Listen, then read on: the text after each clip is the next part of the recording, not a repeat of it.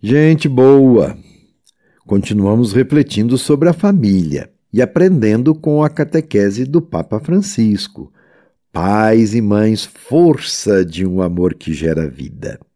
E vamos refletir sobre outros membros da família que são também importantes na educação das novas gerações. Por exemplo, os avós, os idosos que convivem sob o mesmo teto da família. A velhice também exige corresponder ao chamado de Deus. Os avós, os idosos, são importantíssimos para as nossas vidas, para a vida dos filhos, dos netos, dos jovens, dos adolescentes, das crianças, a doçura de ter um avô e uma avó dentro de casa. São eles que trazem na bagagem histórias de vida, sabedoria acumulada e inúmeras experiências das escolhas feitas ao longo da vida. Os idosos têm mais tranquilidade, equilíbrio, transmitem segurança e paz, capacidade do discernimento, coisas que às vezes faltam para os que ainda estão aprendendo a viver e que têm um longo caminho pela frente. O vovô e a vovó têm muito a nos oferecer. Da nossa parte, só podemos retribuir a eles com amor, com afeto por tudo aquilo que são e que nos proporcionam e continuam a nos ensinar com suas lições de vida. Por isso eu digo, a velhice também é um chamado a viver uma vocação especial. É o dom de ter vivido mais tempo. E trata-se, sem dúvida, de uma resposta nova, diferente. E, de um certo ponto de vista, também uma resposta mais adulta, mais madura.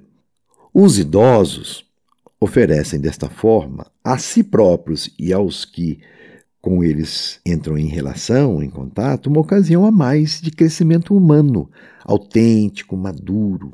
Envelhecer é uma arte. Não podemos negar que seja difícil tornar-se idoso.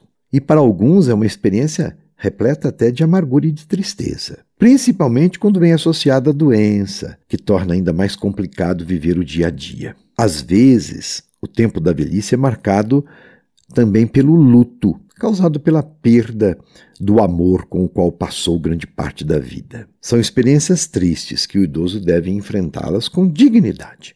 Mas a velhice não é só doença.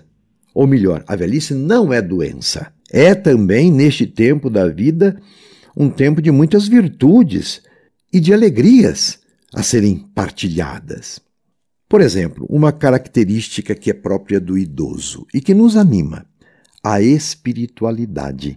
Não é verdade que o vovô e a vovó rezam mais? Cultivam uma vida de oração e eles acolhem com mais generosidade o projeto de Deus? Por isso, estão até mais próximos de serem santos. Não dizemos que nosso vovô e nossa vovó é um santinho, uma santinha?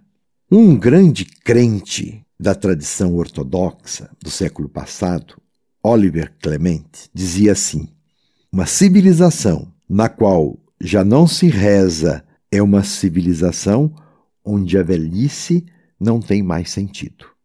E isto é terrificante, diz o pensador. Antes de tudo, temos necessidade de idosos que rezem, porque a velhice também nos é concedida para isto, para um maior contato com Deus. Precisamos da oração e da experiência religiosa acumulada pelos nossos avós. E o idoso merece o nosso carinho e respeito. É preciso que estejamos atentos em garantir o bem-estar do idoso, porque assim estaremos garantindo também o nosso futuro, o nosso amanhã. Seremos também idosos, se Deus assim permitir. Quem maltrata ou abandona os seus idosos está se declarando como quer ser tratado. O Papa Francisco diz assim: o idoso somos nós.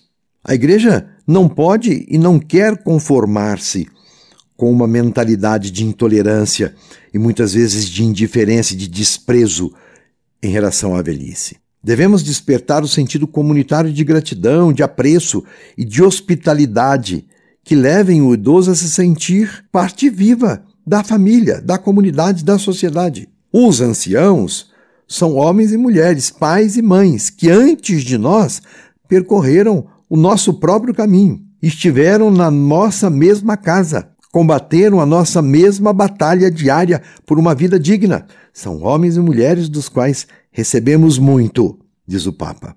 O idoso não é um estranho na família. A eles nossa reverência e gratidão. No domingo, dia 24 de julho, será celebrada em toda a Igreja Universal a segunda Jornada Mundial dos Avós e dos Idosos, que é próxima da memória litúrgica de São Joaquim e de Santa Ana, que são avós de Jesus.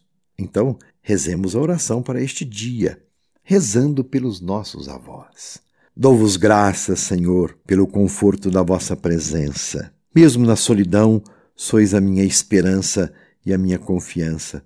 Desde a minha juventude, sois a minha rocha e fortaleza. Agradeço porque me destes uma família e me abençoastes com uma longa vida. Agradeço pelos momentos de alegria e de dificuldade, pelos sonhos realizados e pelos que estão por vir.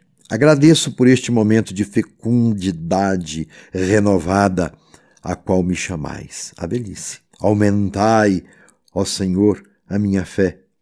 Fazei-me um instrumento da vossa paz. Ensinai-me a escolher, ensinai-me a acolher os que sofrem mais do que eu, a nunca deixar de sonhar e a contar as vossas maravilhas às novas gerações. Protegei e guiai o Papa Francisco e a Igreja para que a luz do Evangelho chegue até aos confins da terra. Enviai o vosso Espírito, ó Senhor, para renovar o mundo, para que se acalme a tempestade da pandemia, para que os pobres sejam consolados e que todas as guerras acabem. Sustentai-me na fraqueza e concedei-me viver plenamente cada instante que me dais, na certeza de que estais comigo todos os dias, até o fim dos tempos. Amém. Meu abraço e minha bênção.